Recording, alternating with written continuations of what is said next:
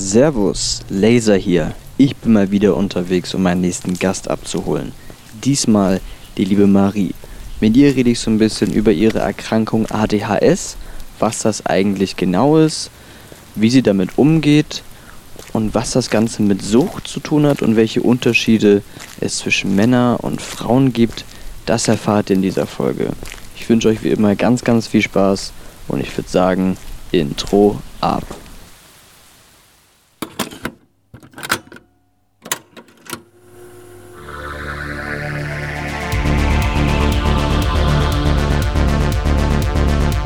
Herzlich willkommen zur Lasershow. Und jetzt viel Spaß mit Lars und seinen Gästen.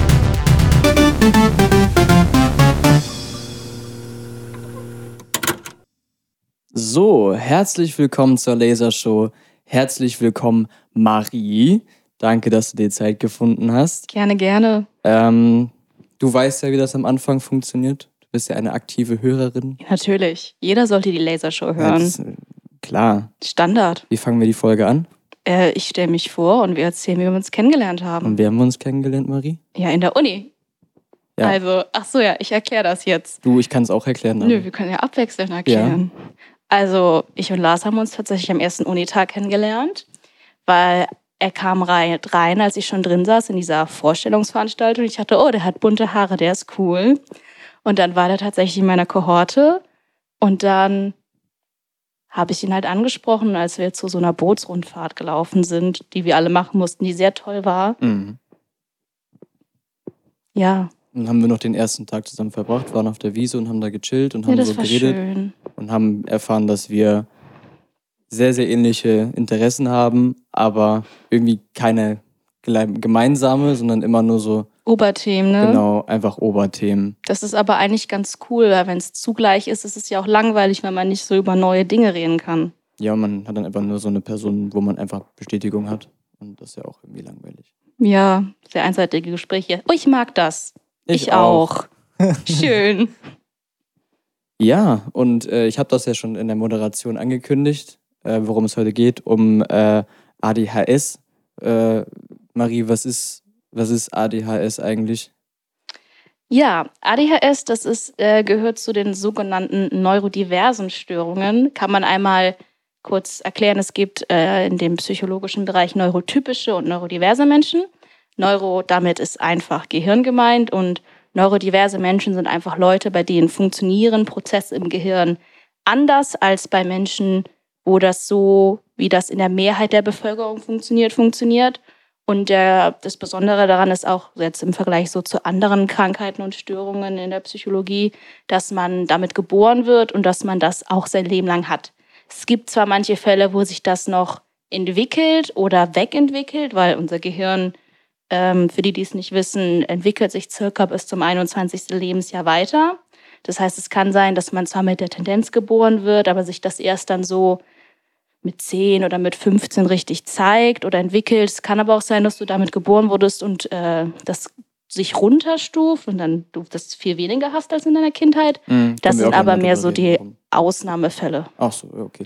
Äh, Das heißt, es gibt m- mehrere Erkrankungen, die dazu zählen? Ähm, ja, also es gibt so mh, diverse Krankheiten, die unter neurodivers fallen. Mhm. Also die bekanntesten sind wahrscheinlich ADHS, äh, das Autismusspektrum mit ADHS, also eigentlich auch ADS.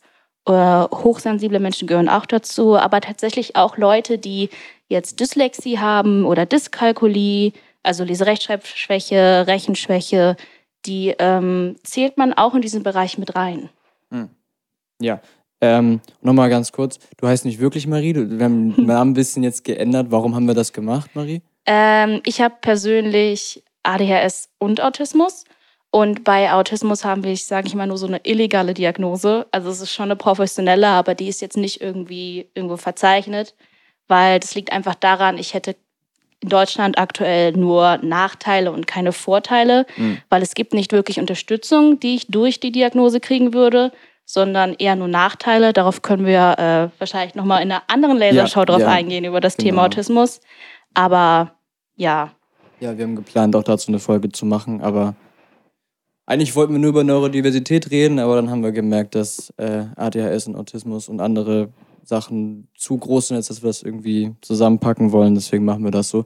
Ähm, ein alter Schulfreund von mir, eigentlich mein bester Schulfreund, liebe Grüße an Nico an der Stelle, der hat mir letztens auch erzählt, dass er ähm, jetzt eine ADHS-Diagnose hat und hat mir erzählt, dass diese Bezeichnung ADHS eigentlich falsch ist und dass es eigentlich offiziell eher ADS wäre.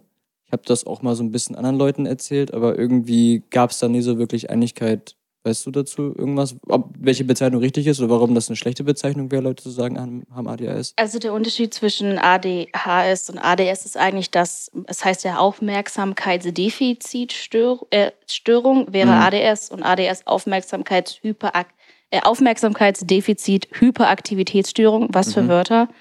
Ähm, der Punkt ist halt, dass Menschen mit einer ADS-Diagnose, denen einfach dieses Hyperaktive fehlt. Mhm. Aber generell sind die Bezeichnungen, zumindest meiner Meinung nach, relativ irreführend. Generell möchte ich hier noch einmal sagen, alles, was ich weiß, basiert auf den anderthalb Semestern Studium, die ich schon hatte, Selbstrecherche und Eigenerfahrung. Das heißt, wenn ich jetzt irgendjemand äh, zu nahe trete oder was Falsches sage, bitte geht das nicht an mich oder Lars. Es tut mir leid. Ich versuche einfach mein Bestes im Wissensrahmen zu geben. Ähm, also bei ADHS und ADS, ich würde das jetzt eigentlich mal Zusammenfassung unter einem Großbegriff Regulationsstörung, weil eigentlich hat man mit ADHS kein Problem mit Hyperaktivität. Man hat auch kein Problem mit Aufmerksamkeit. Man hat einfach ein Problem damit, Prozesse im Gehirn zu regulieren. Und zwar meistens in, in, in die Extreme. Das heißt, man überreguliert Sachen mhm. oder man unterreguliert Sachen. Und das in allen möglichen Bereichen, wie zum Beispiel Emotionsverarbeitung, körperliche Bedürfnisse, Aufmerksamkeit, Konzentration, Motivation, Aktivität oder wie man seinen Fokus setzt. Ja. Um das jetzt nochmal bildlicher zu fassen. Also man ist entweder sehr traurig oder gar nicht traurig mhm. oder man ist ähm, sehr aufgeregt oder gar nicht aufgeregt oder mit körperlichen Bedürfnissen. Man isst sehr wenig oder isst sehr viel. Man geht ständig auf Toilette oder gar nicht auf Toilette. Mhm. Einem ist immer viel zu kalt oder viel zu warm. Und dasselbe ist es bei Aufmerksamkeit. Man hat entweder eine extreme Konzentration auf Sachen, die hat, kennt man unter dem Begriff ADHS-Hyperfokus, haben vielleicht einige schon mal ja, gehört. Ja, das wollte ich nämlich gerade sagen, weil ich arbeite auch mit Kindern und die haben auch teilweise eine ADHS-Diagnose und die können sich auf manche Themen, die sie vor allem sehr interessieren, auf einmal super fokussieren. Ich denke mir so, warum heißt es dann eigentlich Aufmerksamkeitsstörung, wenn man eigentlich sich auf manche Themen mega gut fokussieren kann? Ist das so ein wiederkehrendes Ding, weil du hast ja gesagt, dass es irgendwie ein Spektrum ist? Nee, oder ist es kein Spektrum? Mm, Spektrum wäre mehr beim Autismus so. der Fall. Es gibt natürlich auch, nicht jeder Mensch mit ADHS hat alle Eigenschaften gleich ausgeprägt. Ja. Aber mit der Aufmerksamkeit, wenn man sich halt diesen Hyperfokus hat, dann kann man sich sehr stark darauf konzentrieren. Und das klingt jetzt erstmal cool, so jetzt habe ich Hyperfokus auf meine Mathehausaufgaben. Mhm. So leicht ist das halt nicht. Man kann nicht bewusst selber steuern, wann man jetzt diesen Hyperfokus hat und wie lang der geht. Und der geht auch so, dass man alles um sich herum vergisst. Also der kann manchmal zehn Stunden gehen und dann machst du eine Aufgabe und dann wachst du darauf auf und hast jetzt seit zehn Stunden nichts getrunken, nichts gegessen, warst nicht auf Toilette, also hast plötzlich Kopfschmerzen, dir mhm. geht's gar nicht gut. Das muss auch nicht bei was Positivem passieren, was du machst. Das kann auch tatsächlich passieren, wenn du einfach die Wand anguckst und dann plötzlich in einem Hyperfokus bist. Mhm. Oder halt das Gegenstück dazu, du kannst dich absolut gar nicht konzentrieren. Du hast einfach gar keine Kompetenzen, dich auf irgendwas zu konzentrieren. Auch wenn du dir wirklich Mühe gibst, geht das so weit, dass man manchmal nicht mehr wirklich hören oder lesen kann. Also man kann natürlich noch Wörter lesen, mhm. aber man liest nur einzelne Wörter und keine Sätze, egal wie oft man das wieder liest. Also es ist wirklich so ein zweiseitiges Schwert in die Extreme rein, was natürlich dann oft sehr schwierig oder hindern ist. Und wie ich eben erwähnt habe, ist das bei fast allen Prozessen im Körper so, dass es halt in die Extreme geht. Und mhm. das kann auf außen natürlich dann sehr anstrengend wirken und für einen selbst. Und ähm, es gibt natürlich auch Gründe, warum das so ist. Äh, das Problem bei ADHS ist, dass äh, Dopamin ein, das ist ein Neurotransmitter im Gehirn, das ist so ein kleiner Stoff, den braucht man, um zu kommunizieren. Der wird quasi zwischen so Nerven im Gehirn ausgeschüttet und so werden Informationen weitergegeben. Und der ist bei ADHS einerseits viel zu wenig wird er produziert. Mhm. und er kann nicht verarbeitet werden. Ihr könnt euch das quasi vorstellen, ihr habt so ein Schiff in einem Hafen und da ladet ihr ein bisschen Dopamin rauf und das schickt ihr jetzt äh, zum nächsten Hafen weiter. Der Hafen macht aber halt zu, bevor ihr da seid und dann fährt das Schiff wieder zurück, um mhm. zu warten, bis der Hafen aufhat. Aber der Heimathafen hat zu, bevor das Schiff wieder zurück ist. Also wir haben noch nicht so viel, so wenig Dopamin, wir können es auch nicht richtig benutzen. Und das ist halt notwendig für all diese Regulierungsprozesse im Gehirn. Das heißt aber auch, weil Dopamin kennen ja auch viele unter dem eines der Glückshormone. Ähm, ja, wir sind doch alle sehr depressiv. Ja, das ja, wollte ich nämlich gerade sagen. Das klingt so, als wärt ihr alle ziemlich, also eher depressiv, aber auch relativ suchtanfällig, glaube ich. Ähm, das stimmt. Ähm, Weil ich glaube, so die einer der Suchtbegriffe, es gibt ja zigtausende, aber einer der Suchtbegriffe ist ja, wie süchtig ein Stoff macht, hängt davon ab, wie sehr die Dopaminproduktion im Körper gesteuert wird.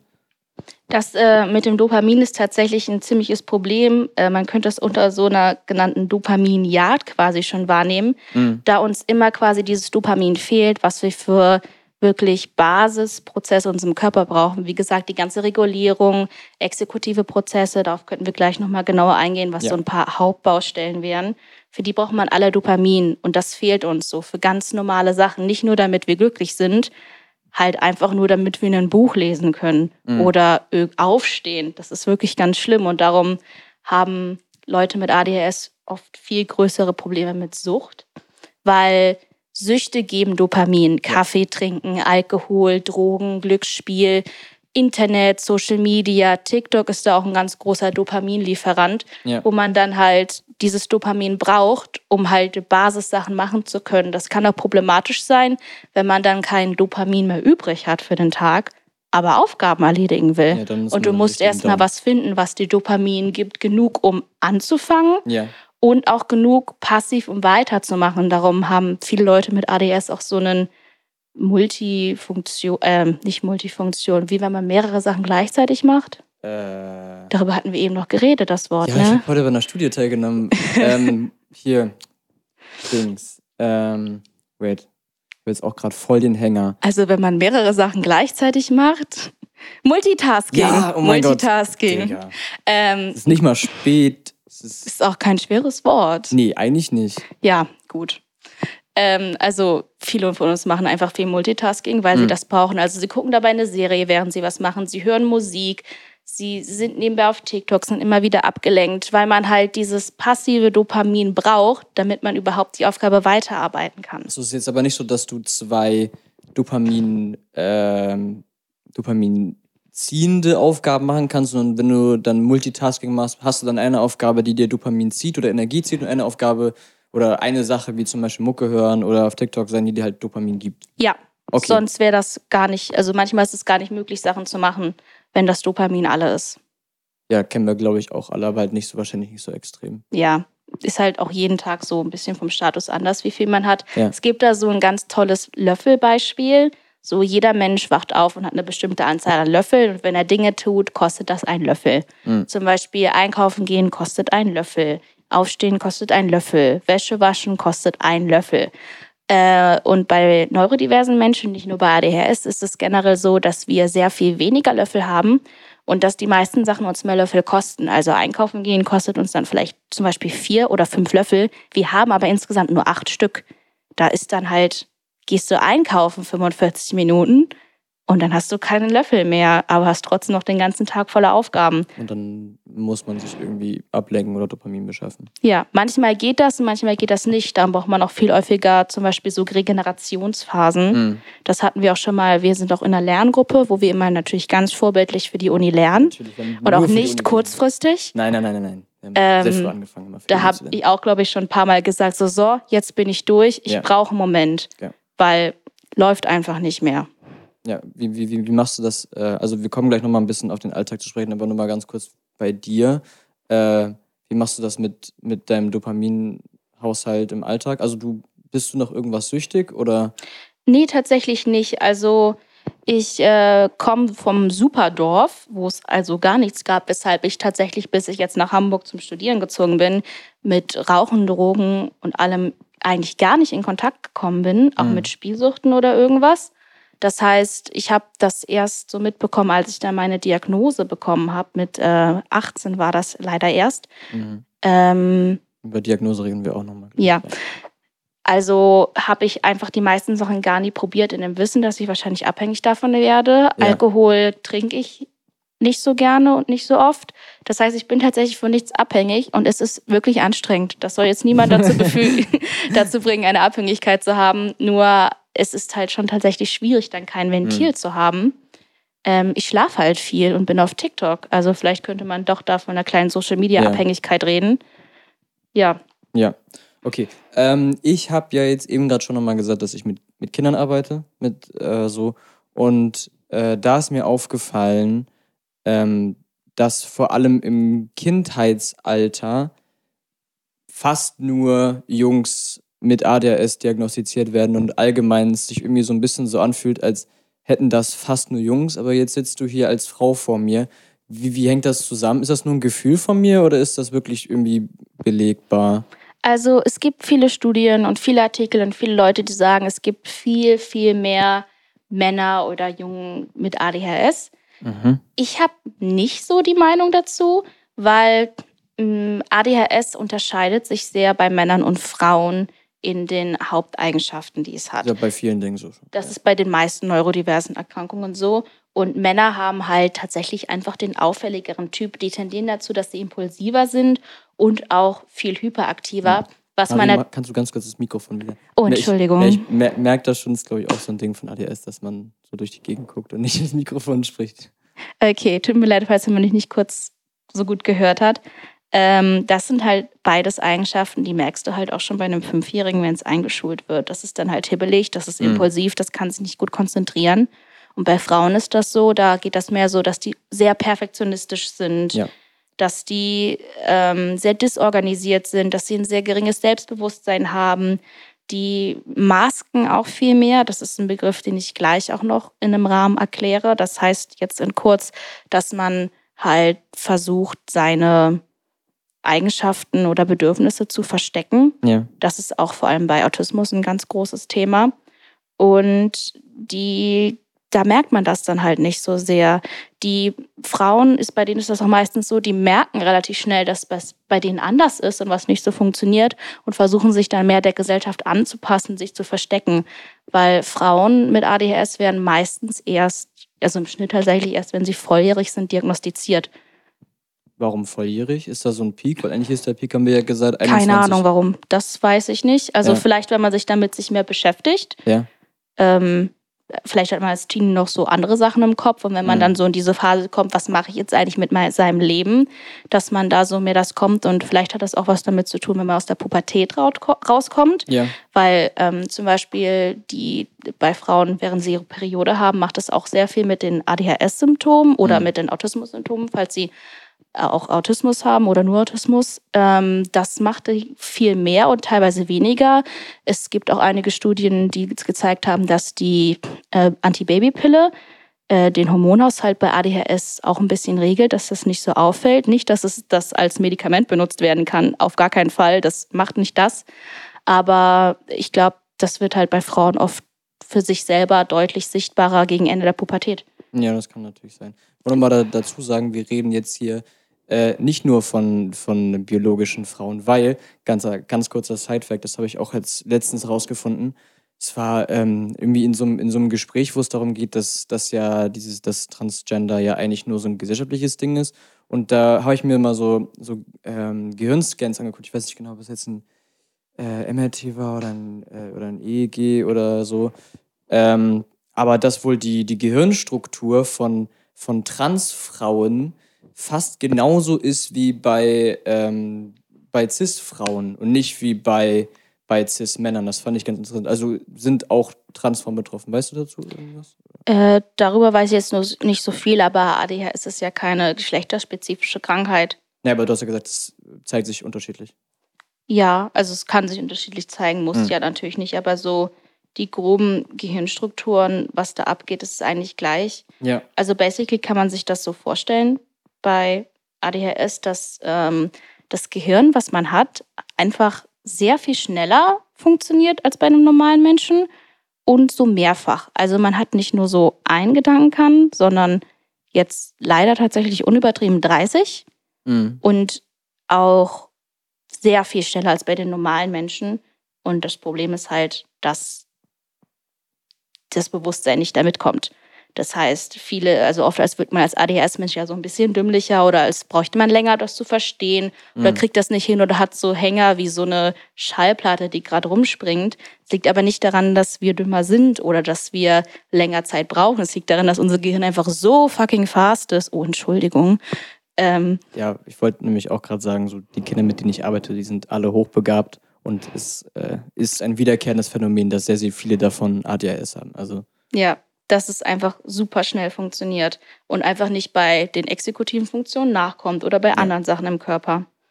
Das ist halt dann ein bisschen traurig. Was wir jetzt vielleicht doch mal drüber reden könnten für die Leute, die es interessiert, was vielleicht einfach so, so Haupttraits sind von ADHS. Was sind jetzt eigentlich so die Hauptprobleme, die das Gehirn hat, dadurch, dass das Dopamin nicht da ist und dass die Regulation nicht Mhm. funktioniert? ja, können wir machen. Äh, einmal das Größte ist wahrscheinlich sind die sogenannten exekutiven Funktionen. Die sind in unserem Frontallappen des Gehirns. Unser Gehirn hat vier Lappen. Jetzt wisst ihr einen neuen Fakt, den ihr nicht braucht in eurem Leben. Herzlichen Glückwunsch. ähm, und ich kann mal kurz erzählen, was Exekutivfunktionen eigentlich alles sind. Das ist einmal Plan, Handlungsplanung. Jetzt nicht im Voraus. Zum Beispiel, wenn ich jetzt einen Plan mache für nächste Woche, wird das nicht in den Gehirnbereich fallen, der mir bei beeinträchtigt ist. Aber wenn ich plane, was ich heute noch mache, das funktioniert einfach nicht. Das muss man auch einfach akzeptieren. Das wird nicht laufen. Entscheidungen treffen, da egal wann, generell Entscheidungen treffen, funktioniert gar nicht. Äh, Verarbeitung von Feedback oder Fehlerkorrektur. Da werden Leute mit ADS oft ein bisschen aggressiv, aber nur, sie können das, man kann das nicht so gut verarbeiten, wenn Leute einem sagen, man hat was falsch gemacht oder es funktioniert nicht. Das Ja. wird vom Gehirn einfach nicht so gut verarbeitet.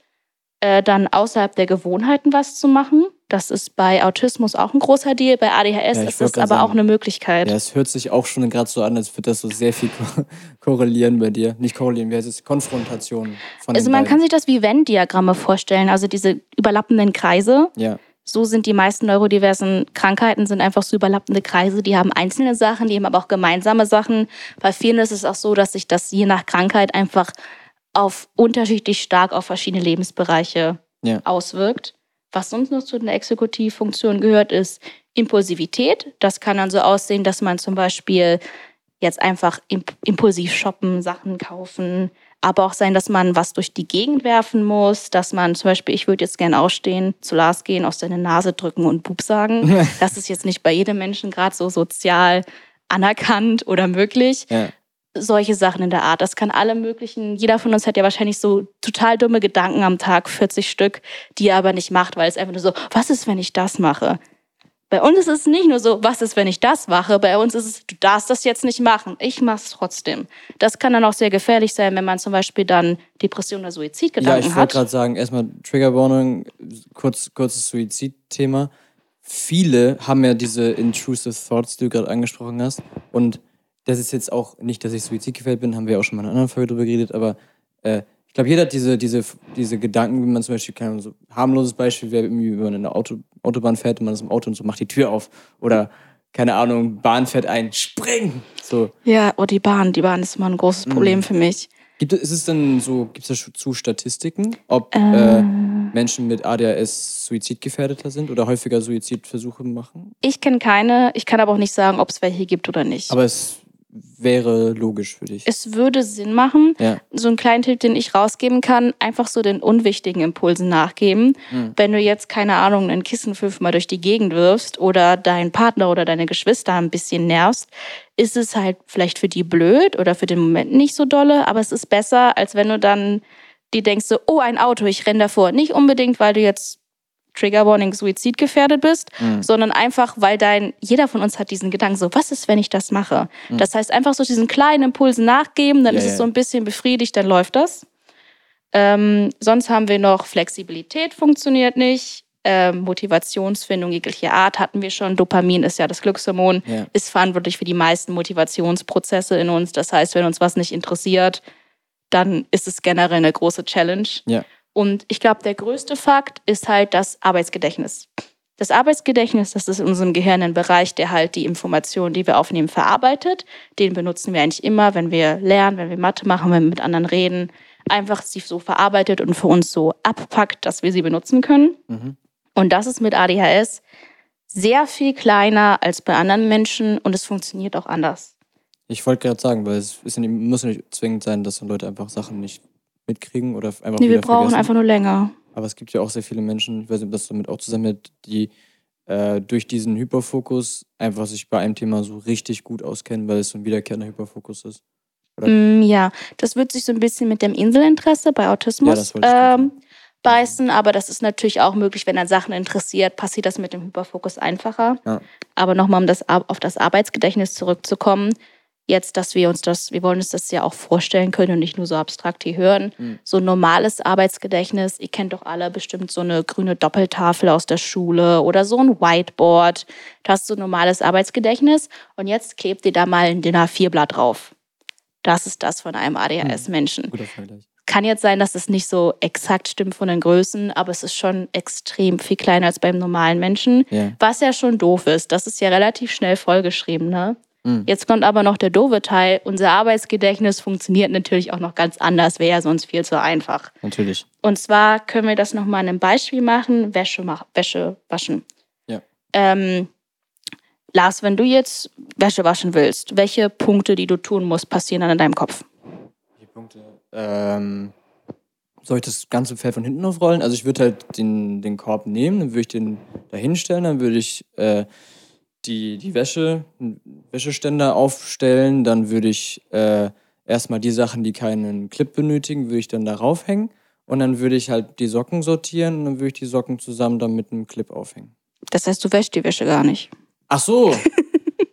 Doch, das auch. Ich pack schmutzige Wäsche in einen Korb und dann schmeiße ich die da rein, dann mache ich da Waschpulver rein und klappe ich die Tür zu, mache das Wasser auf und stelle ein, wie viel Grad das hat und dann stelle ich an. Das heißt eigentlich vier Schritte. Wäsche nehmen, Wäsche in Waschmaschine, Waschpulver, Waschmaschine anmachen. Grob. Das ist ja normal. So, wenn ich jetzt Wäsche wasche, ich stehe auf, ich laufe zur Wäsche, Mhm. ich gucke mir die Wäsche an. Ich nehme die Wäsche. Ich nehme die Wäsche, die auch neben dem Wäschehaufen liegt. Ich nehme die Wäsche, die im Badezimmer liegt. Ich mache das in den Wäschekorb. Ich musste, ich nehme den Wäschekorb, ich hebe den Wäschekorb hoch. Ich bringe den Wäschekorb zur Waschmaschine. Ich stelle den Wäschekorb ab. Ich öffne die Tür der. Wir haben, glaube ich, das Prinzip verstanden. Ja. So jede kleine Sache, die man macht, ähm, wird auf dieses Arbeitsgedächtniszettel geschrieben. Das Ja. heißt, Das mit so einer heißt- simplen Sache wie Wäsche waschen ist das komplett voll. Ja, das heißt, denn viele Dinge, die du tust, die machst du einfach nicht intuitiv, sondern die müssen schon auch bei dir so in Schritten passieren in deinem Kopf. Alles. Also jetzt auch fertig machen. Wenn es jemand anders fertig macht, so, ja, ich gehe halt duschen, zieh mich an und geh Und los. bei dem musst du Socken aussehen. Ey, es sind so viele Schritte. Ich glaube, da bräuchten wir die ganzen Rest der Podcast-Folge, um die aufzuzählen. Aber ist das dann nicht einfach auch so, dass man sich dann relativ schnell von diesen Sachen ablenken kann, wenn so viele Dinge schon in einzelne Schritte gepackt sind? Das stimmt. Das ist äh, wirklich sehr einfach, sich dann von was ablenken zu lassen. Wenn man dann zum Beispiel die Socke, die man an. Also ich muss zum Beispiel auch planen, welche Socken ich jetzt anziehen will, wenn ich mich dann anziehe. Ah. Und wenn ich die Socken nicht finde, dann ist es ein ganz großes Drama. Bitte. Ja. Ähm, und wie ihr euch vorstellen könnt, ist dann das Arbeitsgedächtnis-Zettelding sehr schnell sehr voll. Ja. Und bevor man was anderes macht, muss man das hier erstmal wieder leer machen und dann erstmal neu beschreiben und dann kann man die beschriebenen Sachen abarbeiten. Mhm. Das heißt, wir müssen unser Arbeitsgedächtnis sehr viel öfter als normale Menschen leer, neu aufsetzen, dann abarbeiten. Das braucht natürlich alles Zeit. Ja, das glaube ich. Marie, kommen wir noch mal ein bisschen zu, zu, zu Diagnosen zurück. Ähm, und zwar, du hast ja gesagt, du wurdest irgendwie mit 18 diagnostiziert. Ich habe jetzt irgendwie das Gefühl, äh, dass das, dass so diese, diese ADHS-Diagnose ähm, viel, viel häufiger kommt. Also kommt das jetzt dadurch, dass einfach mehr Bewusstsein für neurodiverse Erkrankungen oder Störungen äh, in der Gesellschaft drin sind, wie jetzt auch zum Beispiel, jetzt zwar ist es keine Störung, will ich angemerkt haben, aber das Thema äh, Transgender oder Thema. Äh, Was hast du gerade gesagt, was keine Störung ist? Hm? Du hast gerade gesagt, das ist keine Störung. Trans. Ach so, ja, Nein. natürlich nicht. Ähm, aber da äh, hast du ja jetzt auch in letzter Zeit das Gefühl, dass es mehr ist, aber nicht, weil es einfach mehr Menschen sind, die davon betroffen sind, sondern einfach, weil du durch diese Aufmerksamkeit in der Gesellschaft sich viel, viel mehr Menschen trauen, das öffentlich zu sagen und auch erkennen, dass sie homosexuell sind und nicht irgendwas unterdrücken müssen. Wie ist das bei äh, ADHS? Also es gibt ja sehr viele jetzt Zeitschriften und Newsender, die sagen, dass es ganz viele Diagnosen gibt, weil die einfach so schnell, schnell gestellt wird. Ja. Es gibt auch Ärzte, die dafür bekannt sind, aber es ist jetzt nicht so, dass diese Menschen da nicht wirklich von ADHS betroffen sind. Es gibt heutzutage einfach durch das Internet viel mehr Ressourcen, wo man überhaupt darüber lernen kann, was Sache ist. Und es ist auch viel mehr anerkannt, dass man sich mit sich selbst beschäftigt. Ja. Ich kenne das zum Beispiel von meiner Mutter. Die hat ein super großes Problem mit dem Begriff Achtsamkeit, weil das ist für sie einfach von ihrer Generation her gar nicht so bekannt, dass man sich mit sich selbst und seinem eigenen Wohlbefinden beschäftigt. Ja äh, Mama, wenn du das hörst, das tut mir jetzt leid, bitte sei nicht böse, ich hab dich lieb. ähm, das ist heute in unserem Alter, dass man sich äh, versucht selber zu finden und dass man nicht direkt anfängt zu studieren oder zu arbeiten. Das ist einfach viel größeres Thema und zudem gibt es dann halt auch noch viel mehr Ressourcen und Mittel und das rauszufinden. Und ich wusste jetzt zum Beispiel, dass immer irgendwas mit mir anders ist als mit den anderen. Ja. Also ich merke ja, dass andere mich nicht so gern mögen oder dass Sachen bei mir nicht so gut funktionieren. Das an einem Beispiel könnte ich das vorspielen. Wir spielen alle ein Videospiel, das Videospiel Leben. Und alle spielen auf normal und ich spiele auf super schwer extra ultra. Wer das Meme kennt, ich spiele den asiatischen Modus mit Emotional Damage. ähm, wer das Meme nicht kennt, sehr gutes Meme, würde ich auschecken. Einfach auf YouTube Emotional Damage Asiate eingeben oder so. Keine Ahnung, wird dann bestimmt kommen. Ähm, und ich weiß aber nicht, dass jeder andere auf normal spielt oder dass ich auf super schwer spiele. Und man merkt ja, dass man denkt dann halt, man ist dumm und man merkt, dass das falsch ist. Und durch die Ressourcen kriegt man das dann irgendwann hin, so ein bisschen was zu recherchieren. Oder jetzt mhm. zum Beispiel auf TikTok gibt es ja sehr, ist ja, es gibt sehr viel über Neurodiversität und ADHS. Da habe ich auch meine ersten paar Ideen bekommen und dann kann man halt noch mal ein bisschen valider recherchieren. Ich würde jetzt die Recherche nicht nur bei TikTok belassen, ich würde dann noch mal vielleicht so ein bisschen in Fachartikel oder Fachbücher reingucken. Aber das ist halt zum Beispiel ideengebend, ideengebend und dann werden wahrscheinlich viel mehr Menschen darauf aufmerksam, so hey, vielleicht bin ich gar nicht einfach nur doof und scheiße mhm. und niemand mag mich, sondern es gibt einfach wirklich valide Gründe dafür und auch dann Möglichkeiten, mir zu helfen oder dass ich mich mehr akzeptieren kann. Aber lässt das nicht auch so. Also grundsätzlich finde ich das gut, dass man sich über Social Media und Internet einfach besser informieren kann, als das früher der Fall war. Aber es lässt ja auch immer noch so einen gewissen Raum für Selbstdiagnosen, was ich persönlich zumindest in meiner Erkrankung, so ich habe ja unter anderem Depression, relativ schwierig immer gefunden habe, dass dann solche Krankheiten, psychische Erkrankungen oder neurodiverse Störungen so ein Personality-Trait werden und nie wirklich diagnostiziert werden. Und im Gegensatz zu Autismus hast du ja bei ADS keine wirklichen Nachteile, wenn du dich diagnostizieren lässt, oder? Das stimmt, aber Selbstdiagnosen sind sehr valide. Es gibt sehr wenig Spezial, äh, Spezialisten und gute Stellen, wo du dich diagnostizieren lassen kannst. Ja. Und es kann sein, dass du Monate bis Jahre auf eine richtige Diagnose warten musst, wenn du jetzt zum Beispiel, wie ich war jetzt eh schon in Therapie und konnte mich da diagnostizieren lassen. Ähm, das ist teilweise dann echt kritisch. Du kannst dann nicht so lange warten, weil umso mehr du dich damit beschäftigst, was du tun wirst, äh, weil du denkst, das passt zu mir und es könnte plötzlich ganz viele Sachen und Probleme in deinem Leben lösen, ähm, das ist dann ja halt schon sehr frustrierend. Darum sind Selbstdiagnosen eigentlich sehr wichtig und sehr wertvoll. Es gibt jetzt natürlich auch viel, äh, tut mir leid für die Ausdrucksweise, Bullshit im Internet, so das hatte Milas eben schon mal angeschnitten, als wir vor dem Podcast ein bisschen darüber geredet haben, so, wenn du diese Farbe siehst, hast du ADHS oder wenn du immer isst hm. oder immer müde bist, hast du ADHS. Ja, ja. Das natürlich nicht. Man muss trotzdem immer noch auf Quellen achten. Wir wollen ja nicht wie unsere Großeltern sein auf Facebook und alles glauben, was man da liest. Ja. Äh, nicht, dass alle Großeltern das glauben, das war jetzt mehr so ein äh, Beispiel, tut mir leid an alle Großeltern, die das hören, ähm, sondern das schon checken. Aber darum sind Selbstdiagnosen eigentlich wirklich sehr, sehr wertvoll, weil das kann einem schon helfen, bevor man in Therapie geht oder eine offizielle Diagnose hat, ja. weil undiagnostiziert sein als neurodiverser Mensch ist extrem gefährlich.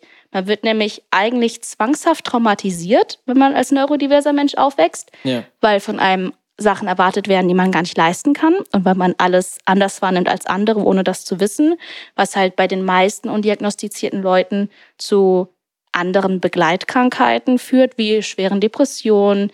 Ähm, also jetzt vielleicht Triggerwarning, ich ziehe jetzt so ein paar Sachen auf. Also Depression, Suizid, Substanzmissbrauch, Panikstörungen, Angststörungen, posttraumatische Belastungsstörungen. Und das ist natürlich ziemlich gefährlich. Ja. Vor allem, weil du mit ADHS die meisten Krankheiten noch sehr viel schwerer wieder los wirst, weil diese Krankheiten eh mit Dopamin und Adrenalinstörungen einhergehen. Und wenn du die eh schon hast, werden aus deiner Depression, mhm.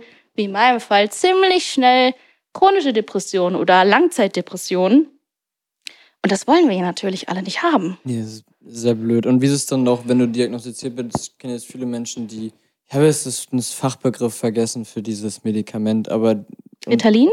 Ritalin ist nicht, das, ist nicht der Fachbegriff. Also nicht, ich rede jetzt vom Stoff. Es gibt ja verschiedene, ja verschiedene Stoffe. Ähm, also das hatten wir, glaube ich, in der Uni Neuroleptika, Anxiolytika, nee, Antidepressiva, nein, was nein, meinst nein, du? Nein, nein, nein. Es ging um einen speziellen Stoff. Aber egal, Markenname, den die meisten Menschen kennen, ist Ritalin. Wie ist, Ja. das, wie ist das damit? Das ist ja eigentlich, hilft das Menschen? Weil ich habe auch schon jetzt von vielen gehört, wenn wir jetzt auch schon mal bei den Kindern und Jugendlichen bleiben, dass dann einfach viel zu schnell gesagt wird, hey, der ist irgendwie hyperaktiv. Zum Beispiel bei mir wurde das auch, glaube ich, te teilweise überlegt, weil ich einfach durch die Unterforderung wegen der Hochbegabung dezent nervig war und alle abgefuckt habe und mich null konzentrieren konnte, wenn mich der Scheiß einfach nicht interessiert hat, weil mein Gehirn irgendwie mehr gebraucht hatte, dass man überlegt hat, ob man äh, Ritalin irgendwie macht. Ich glaube, es war ein sehr kurzer Gedanke, aber ich kenne das von vielen Kindern, dass es sogar dazu geführt hat, dass die richtig abgestumpft sind, weil sie halt kein äh, ADHS hatten. Wie, wie, wie stehst du zu Ritalin? Weil ich habe das tatsächlich schon einmal genommen und du hast mir gesagt, dass dann das, was ich erfahren habe, eigentlich so ein bisschen so, das ist, wie sich ein Mensch mit ADHS fühlt. Weil Das es war ganz eine lustig. massive Überreizung ist. Holy shit, das war. Ich kann das eh nicht empfehlen. Lasst, Ist angenehm, ne? lasst Finger von, von solchen Dingen, wenn ihr keine Störung habt, die das irgendwie kompensiert. Aber was, was, hältst du so von, von Medikamenten, die das irgendwie besser machen könnten? Also bevor ich jetzt meine Meinung dazu sage, ist was ganz Individuelles. Manchen Menschen helfen Medikamente, manchen Menschen schaden Medikamente, Mhm. manchen Menschen können Medikamente einen Anstoß geben, um halt in eine Therapie zu kommen, die ihr helfen. Ja. Ich habe persönlich keine gute Meinung von Medikamenten. Das liegt ähm, aber eher daran, an dem Mindset, mit dem die benutzt werden. Und zwar ist es so, dass bei vielen Leuten, die die ADHS-Diagnose kriegen, dann gesagt wird, okay, du kriegst jetzt diese Medikamente, wenn die nicht funktionieren, nehmen wir halt die. Und Therapie brauchst du nicht. Also Ja. ich habe jetzt selbst schon ein paar Leute kennengelernt, die halt gar keine Verhaltenstherapie bekommen haben, sondern einfach nur direkt Medikamenten. Auch jetzt zum Beispiel Menschen, die sogar vielleicht schon eine Geschichte mit Depression oder Substanzmissbrauch haben. Ja, ja Ich Lars? bin, ja, ich bin auch so ein Beispiel. Also mir wurde als 16-Jähriger gesagt, irgendwann in der Therapie, ja, wir lassen dich jetzt hier nicht raus. Entweder wir stecken dich jetzt für drei Monate in die Klinik oder du nimmst halt Medikamente. Und welcher 16-Jährige, der gerade erstmal seine, seine Störungen kennenlernen, wird dann sagen, ja, safe, ich bin mir für drei Monate weg, das ist super. Im Endeffekt ist es einfach viel besser, wenn man sich mit sich selber beschäftigt. Es ist eh nicht viel geiler, wenn man sich mit sich selber beschäftigt. Aber ähm, das war halt der einfachere Weg. Und ich glaube auch, dass es ein Problem ist. Aber ich glaube, das hängt auch damit zusammen, dass es einfach sehr, sehr wenig Therapieplätze gibt. Ja, aber es wird auch teilweise als Daueransatz benutzt. Ja. Und Medikamente sind in dem Bereich keine gute Sache für einen Daueransatz. Zum Beispiel, die ruinieren deinen Hormonhaushalt, die sind dauerhaft schlecht für deine Organe, wie die Leber und Niere, die das abbauen müssen. Die meisten haben Nebenwirkungen. Also man muss meistens diverse Medikamente ausprobieren, behauptet man über, bis man überhaupt welche findet, die überhaupt funktionieren. Ähm, sie funktionieren auch teilweise nur wie so ein Aufputschmittel. Ich habe ja eben erklärt, dass unser Gehirn viel zu schnell für uns ist, um das zu verarbeiten. Manche Medikamente bewirken nur, dass unser Verarbeitungsprozess dann halt daran angepasst wird, was ja ich so ein bisschen vorstellen könnte, wie wenn jetzt Leistungssportler sich irgendwas Adrenalin spritzen, bevor sie jetzt losrennen. Das ist auf Dauer auch sehr ungesund. Und das Mindset hinter Medikamenten ist ja einfach, dass man versucht, neurodiverse Menschen an neurotypische Menschen anzupassen. Also wir wollen, sie wollen halt uns ummodeln, dass wir die Sachen genauso machen können wie andere und so funktionieren, was ja eigentlich total falsch ist, weil wir sind eigentlich genauso leistungsfähig und können dasselbe machen wie andere oder halt manche Sachen schlechter, manche besser, aber jeder Mensch kann manche Sachen schlechter und manche Ja. besser. Und anstatt uns einfach zu versuchen beizubringen, wie wir das, was wir halt durchs Aufwachsen gelernt haben, ich kann jetzt halt nur so gut aus der spät diagnostizierten Perspektive reden, statt das einfach anders zu machen und Sachen im Leben anders zu gestalten, die teilweise gar nicht so groß oder schwer sind, uns einfach mit Medikamenten versuchen, künstlich anzupassen. Ja, ja. das ist einfach ein ganz schlechtes Mindset. Ja, das stimmt, das stimmt. Ähm, Nochmal so ein bisschen äh, zum Abschluss habe ich noch ein paar Fragen. Erstmal die, die, die generelle Frage. Würdest du sagen, dass das ADHS schlecht ist? Nö. Nö. Ich äh, finde es toll. Ich fühle mich jetzt als Mensch nicht schlecht oder weniger wert. Ich habe auch ganz viele Vorzüge, die andere nicht haben. Menschen mit ADS sind generell oft viel kreativer, haben eine höhere Vorstellungskraft, können besser träumen. Wir haben sehr viel stärker ausgeprägtes Empathievermögen als andere. Mhm. Wir können viel, viel besser, nur halt nicht in der Welt, in der wir leben müssen. Ja. Also an ADHS oder am Neurodiversein ist überhaupt nichts falsch. Nur eher an dem Umfeld, in dem wir sein müssen. Das heißt, du würdest dir nicht wünschen, dass du es nicht hast, sondern eher, dass sich die Gesellschaft ändert. Also ja, ich wäre halt sonst nicht ich. Ja, gut. Dann noch die Frage, ähm, was ist, wenn, wenn ich das habe? Wie kann ich das angehen? Also du hast gesagt, erstmal sich darüber informieren und generell ähm, gucken, dass man so schnell wie möglich in Therapie geht. Also der beste Weg ist natürlich immer eine offizielle Diagnose anzustreben. Da müsst ihr aber aufpassen, je nach Versicherung kann das halt Geld kosten. In Deutschland ist das, glaube ich, teilweise eigentlich ganz gut abgedeckt. Und wenn ihr eine Diagnose euch holt, würde ich immer empfehlen, dass ihr euch davor sehr ausführlich mit dem Thema beschäftigt und dass ihr auch auf jeden Fall zu den Oberpunkten auch immer Beispiele mitbringen könnt, weil es kann sonst ganz einfach passieren, dass ihr, wenn ihr jetzt zum Beispiel eine Frau seid oder ihr erwachsen seid, die Diagnose einfach nicht bekommt. Ja. Ähm, und sonst, es gibt, äh, es gibt einige Online-Tests, die ganz gut sind. Jetzt natürlich nicht testedich.de, aber es gibt sowas, das heißt den ASPI-Test. Wenn ihr auf einer Website seid, die aussieht, als wäre sie aus den 80er Jahren, dann seid ihr richtig. Der scannt generell auf den neurodiversen Bereich, weil es oft auch schwer ist zu sagen, in welchen Bereich man jetzt geht. Habe ich ADHS? Habe ich Autismus? Bin ich hochsensibel? Habe ich mehrere Sachen? Mhm. Das heißt, es gibt ein paar gute Testing-Tools und Webseiten, auf die ihr gucken könnt, äh, euch informieren und dann einfach versuchen, dass ihr irgendwie einen Diagnoseplatz kriegt. Und wenn ihr Infos auf TikTok oder auf Social Media seht, das einfach immer nachprüfen. Okay. Ja, gut. Ähm, ich habe, glaube ich, keine Fragen mehr. Gibt es noch sonst irgendwas, was du gerne noch ansprechen möchtest? Also ich könnte äh, noch mal so ein paar Tipps geben für, vielleicht hören ja auch Leute zu, die ADHS haben oder Leute kennen mit ADS. Ja. So ein paar Sachen, die man einfach im Alltag anpassen kann, damit es einfacher wird. Ja, mach das. Ähm, ich würde jetzt einfach mal so eine Liste aufzählen. Ähm, man kann versuchen, wenn man Sachen weglegt, das immer in zu einer Routine zu machen, weil man verliert mit ADS oft Sachen, weil man hat Objektpermanenz nicht. Das ist so, du weißt, dass Sachen da sind, wenn du sie nicht siehst. Das hat man mit ADHS nicht. Also Menschen, Gegenstände, E-Mails, Termine, das, das funktioniert nicht, wenn ich das nicht sehe. Regelmäßig. Ähm, das heißt, wenn ich zum Beispiel nach Hause komme, habe ich mir angewöhnt, dass das Erste, was ich tue, ich lege meinen Geldbeutel und meinen Schlüssel auf ein Brett, was mir gegenüber liegt. So verliere ich das nicht mehr. Was auch helfen kann, wenn man so Regengeräusche oder Rauschen die ganze Zeit nebenbei hört oder Lo-Fi-Musik. Das funktioniert bei jedem ein bisschen was anderes. Dann ist das Gehirn gut beschäftigt, aber auch nicht zu sehr. Ähm, proteinreich essen hilft tatsächlich gut. Vor allem, wenn man Warum? morgens proteinreich frühstückt, regt das die Dopaminproduktion an ah, okay. und kann dazu führen, dass wir ein bisschen weniger zu wenig haben. Äh, sonst, wenn man Aufgaben plant, viele kennen vielleicht die Eisenhower-Matrix, das sind Sachen, dass man Sachen einordnet, je nachdem, wie wichtig die sind. ja. Aber mit ADHS machen wir das so, wie lange die Sachen dauern, wie viel Dopamin sie geben. Also man macht erst eine Sache, die kurz geht und viel Dopamin gibt, dann eine Sache, die kurz geht, geht und wenig Dopamin gibt, dann eine Sache, die länger dauert und viel Dopamin gibt und dann als letztes Okay. eine langweilige, lange Sache. Das it. kann helfen, gut zum Tag strukturieren. Ja.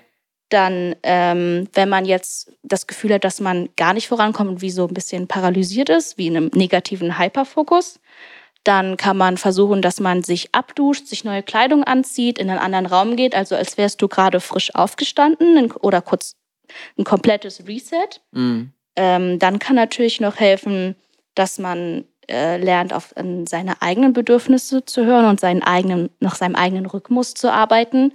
Also wenn du jetzt zum Beispiel nicht arbeiten kannst, obwohl du jetzt arbeiten willst, weil du deine Konzentration, deine Löffel alle sind, Ja. dann, dann lass es, dann mach es wann anders. Das ist überhaupt nicht schlimm. Nur weil andere das jetzt machen, musst du es nicht machen. Wenn du es um drei Uhr nachts am besten machen kannst, dann mach es um drei Uhr nachts. Ja. Wen interessiert es denn?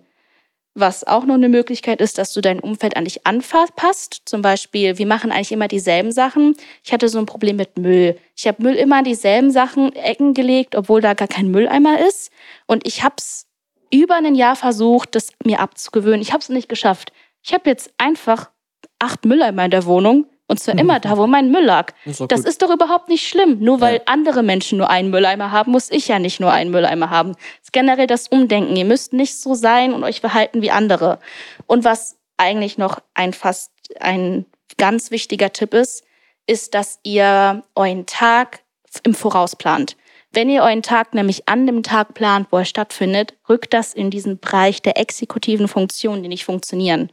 Wenn ihr aber euren Tag plant, bevor der Tag passiert ist, also ich plane jetzt meinen Morgen, ähm, dann funktioniert das irgendwie, weil das in einem anderen Gehirnbereich ist, der von meinem ADHS nicht eingenommen ist. Toll. Ja, das ist doch gut. Ja, ich vergesse das auch ständig. Das ist ganz schlimm. Ich würde euch wirklich empfehlen, stellt euch einen Timer auf eurem Handy für Sachen. Auch für Tagplan, für alles mögliche Timer stellen. Ihr könnt euch einfach auch einstellen, dass euer Handy generell jede Stunde klingelt, dass falls ihr irgendwo festhängt und das nicht merkt, ähm, dass sie da irgendwie rausgerissen wird. Das ähm, Kaugummi kauen hilft auch unglaublich viel, weil man nebenbei was zu tun hat. Fidget Toys, das sind so kleine Sachen, mit denen man halt Ja, mit den Händen rumspielen kann. Ich habe so einen Schaumstoff-Pfannkuchenfigur, die kann ich rumwerfen, Oh, wenn ich toll. impulsive Sachen habe. Lars findet die sehr ger mag die sehr, sehr gerne. Ähm, Meal Prep, also Essen vorbereiten, kann ich empfehlen, weil am Tag geht viel Zeit drauf zu planen. Was esse ich, wann esse ich, wie koche ich das? Einfach einen Essensplan erstellen, einmal die Woche einkaufen gehen und dann alle paar Tage für so mehrere Tage vorbereiten auf Frühstück, nicht nur Abendessen. Dann müsst ihr euch nämlich keine Gedanken mehr darum machen. Einfach versuchen, so Aufgaben zu komprimieren und das so immer zum selben Zeitpunkt machen, in so eine Routine zu packen. Und ich weiß, Routinen sind sehr schwer mit ADHS. Es gibt fast nichts, was schwerer ist mit ADHS. Aber wenn ihr dann einige habt, dann erleichtert euch das Leben unglaublich. Ja, das sind so ein paar Sachen, die ich schon für mich rausgefunden habe, die ganz gut funktionieren. Das klingt jetzt so, als schaffe ich das immer. Das tue ich überhaupt nicht. Ich struggle auch noch jeden Tag sehr viel damit. Aber ich glaube eigentlich fest daran, dass ich das irgendwann hinkriegen werde. Und wenn die Sachen nicht für euch funktionieren, einfach mal ausprobieren. Ich habe auch schon ganz, ganz viel ausprobiert und manches funktioniert und manches funktioniert nicht. Manches funktioniert auch für die einen, manches funktioniert für die anderen nicht. Also man, man kriegt das hin und daran glaube ich, auch wenn ich es noch nicht hingekriegt habe, das wird schon. Das, wird, das ist ein guter Abschluss. Äh, Marie, ich bedanke mich bei dir. Es war sehr, sehr viel Input, aber dafür ist es nicht auch allzu lange geworden. Aber äh, ich sehe, dass die Batterie vom Aufnahmegerät fast alles. Oh nein. Äh, aber wir haben das alles gut in einen Rahmen gekriegt. Falls ihr noch Fragen habt, dann könnt ihr mir die gerne stellen. Ich gebe sie dann weiter an Marie. Und generell würde ich sagen, ähm, danke fürs Zuhören. Danke nochmal, Marie, dass du da warst. Und wir hören uns bei der nächsten Lasershow-Folge. Ich war sehr gern dabei. Danke, dass ihr mir und uns zugehört habt. Schönen Abend noch. Tschüss. tschüss. Das war's mit der Lasershow für diese Woche. In 14 Tagen ist Lars wieder für euch da. Eine Produktion von Advart.